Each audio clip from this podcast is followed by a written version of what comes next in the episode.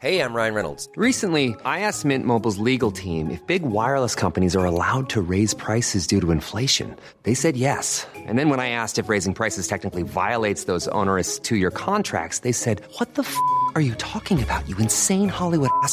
So to recap, we're cutting the price of Mint Unlimited from $30 a month to just $15 a month. Give it a try at mintmobile.com slash switch. $45 up front for three months plus taxes and fees. Promo rate for new customers for limited time. Unlimited more than 40 gigabytes per month. Slows. Full terms at mintmobile.com.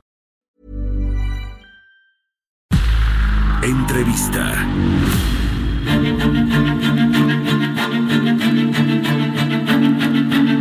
Estamos de regreso aquí en Bitácora de Negocios. Son las 6 de la mañana con 32 minutos y vamos a platicar con Salvador Pasquel Villegas, socio de Baker and McKenzie. Salvador, ¿cómo estás? Muy buenos días. Mario, ¿cómo estás? Muy buenos días. Saludos a ti y a tu audiencia. Gracias. Gracias por tomarnos la llamada. Oye, pues en esta coyuntura tan complicada para la economía y para las empresas, generada por, pues por la paralización básicamente de muchas actividades productivas y de actividades sociales que le pegan a la economía, las empresas pues están en una encrucijada. Eh, hay unas que seguramente van a hacer algunos paros técnicos o, van a quebrar de, definitivamente. Eh, cuéntanos un poquito de qué están viendo ustedes eh, en Baker and McKenzie sobre, sobre esta pues, realidad que van a enfrentar muchas empresas mexicanas y por supuesto sus trabajadores. Claro que sí, Mario. Mira, creo que hay que hacer un parteaguas eh, eh, de ayer en la mañana, ayer en la tarde. ¿Y por qué lo hago eh, esta mención? Pues por el acuerdo que sacó la Secretaría de Salud en la tarde en el Diario Oficial de la Federación. ¿Qué estaban haciendo las empresas? Bueno, creo que estaban tomando responsablemente las medidas de mandar precisamente a casa aquellos grupos eh, vulnerables, como son los mayores de 65 años, y las mujeres embarazadas o en un periodo de lactancia y tratar de que sus trabajadores los más posibles trabajaran desde lo que llamamos home office o, trabajo en casa. Sin embargo, ayer el acuerdo que se emite en el diario oficial pues cambia un poquito las reglas porque parecería que en principio no es claro y no menciona la palabra que se trata de una contingencia sanitaria. ¿Por qué hago reflexión en esto? La contingencia sanitaria como tal es una causa de la suspensión colectiva de las relaciones de trabajo. Y la ley que se incluyó en la ley del trabajo en 2012 después de aquella pandemia que tuvimos en 2009 con el H1N1. Eh, esta causal determinación te permite que cuando hay una, una contingencia sanitaria emitida por la autoridad de salubridad, se puedan suspender las relaciones de trabajo con el pago de una indemnización muy pequeña, por cierto, de un salario mínimo eh, hasta eh, por diario, hasta por un periodo de 30 días. Eh, lo que se emitió ayer, el acuerdo que emite ayer la Secretaría de Salud, pues es muy cuidadoso en no mencionar que se trata de una emergencia sanitaria y sin embargo sí restringe totalmente todo lo que se ha venido haciendo. se retoma lo de la suspensión de clases, se retoma la, la prohibición de actos masivos, pero sin embargo tiene ahí un, una cuestión de que suspende temporalmente las actividades del sector tanto público como social y privado que involucren la concentración física. ¿Qué es esto? ¿Qué es la concentración física? ¿Cuánta gente? Y, y te lo, y todavía te lo enfatiza más, eh, que, que, conlleven el tránsito, desplazamiento de personas. Pues creo que yo que aquí el 99% de la población, pues todos nos transportamos desde nuestros hogares a los centros de trabajo. Entonces aquí ya hay una cuest un cuestionamiento muy fuerte que si se tienen que suspender todas las actividades de todo mundo y el acuerdo está diciendo que además es con pago total del salario que tienen los trabajadores.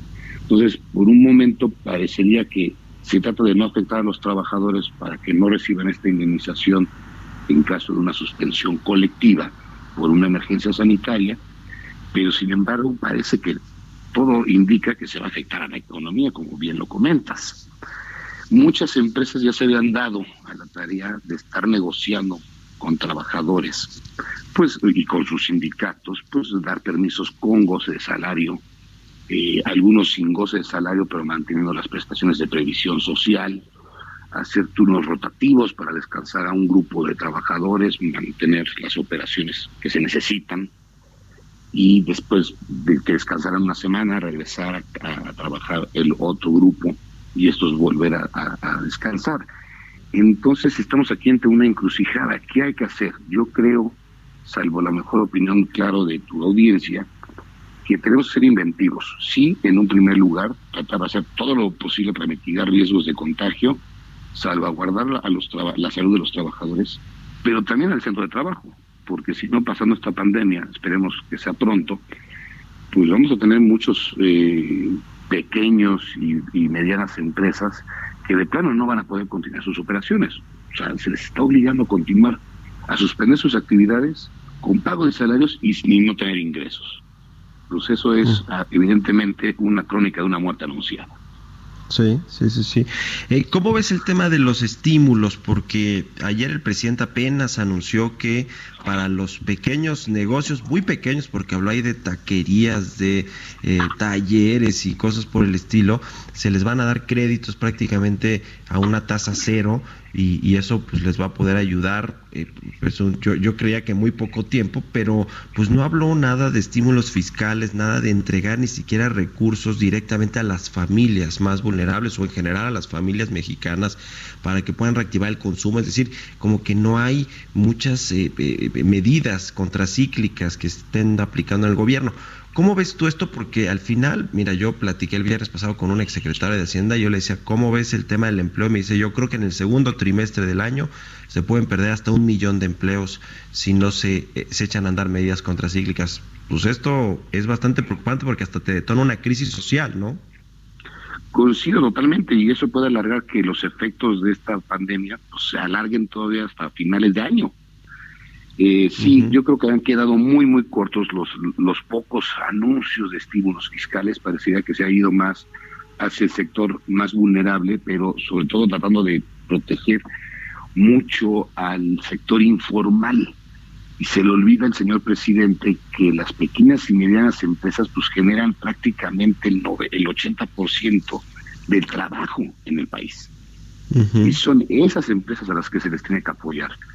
Eh, oímos también a la Asociación de Bancos que se están poniendo las pilas muy bien, eh, tratar de, diferir los pagos de cualquier crédito de cuatro a seis meses, creo que se puede dar un poco de ayuda, pero sin embargo, pues eh, parece que es contradictorio con esto de que, pues sí, váyanse a, no, a no trabajar, a cuidarse, pero sigan pagando, no se va a poder.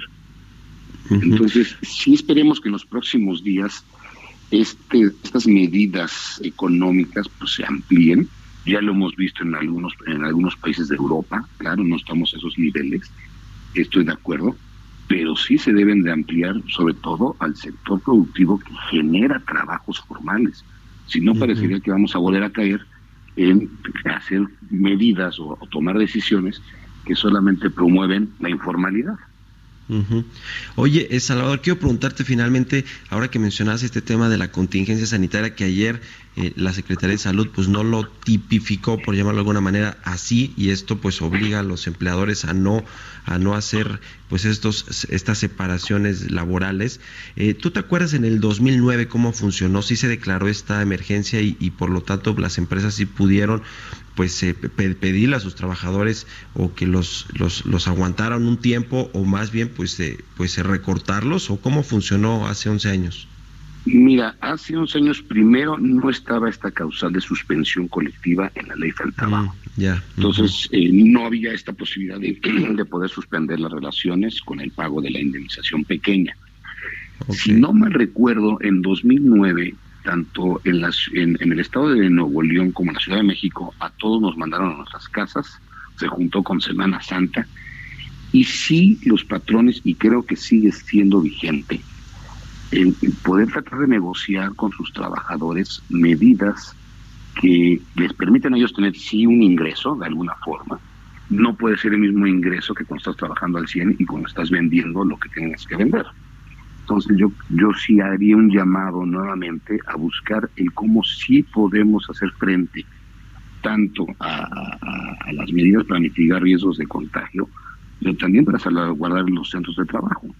Eh, vuelvo a lo mismo, yo creo que sigue siendo válido negociar con un sindicato suspensiones por, no sé, 14 días, con pago de 50% de salarios y mantener evidentemente las prestaciones de previsión social o, ver posibilidades de dar permisos con de ausencia a un grupo de trabajadores para que después regresen a, a laborar y se vaya otro grupo de trabajadores a continuar la operación o lo que queda de la operación, ¿verdad?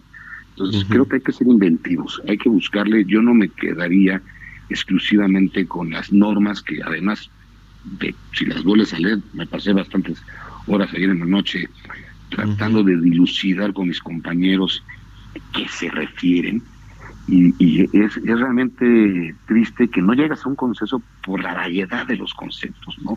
Entonces yo creo que sigue estando totalmente vigente esa posibilidad de que busquemos con nuestros compañeros trabajadores el cómo sí podemos salvaguardar las fuentes de empleo y sobre todo para ellos y para las empresas, ¿no? pues ahí está. Te agradezco mucho, es, Salvador Pasquel, socio de Baker McKenzie, que nos hayas tomado la llamada aquí en Pitácora de Negocios y si nos permites estamos en comunicación. Mi querido Mario, por supuesto, claro que sí, soy de tus órdenes y que tengas muy buen día y a cuidarse todos.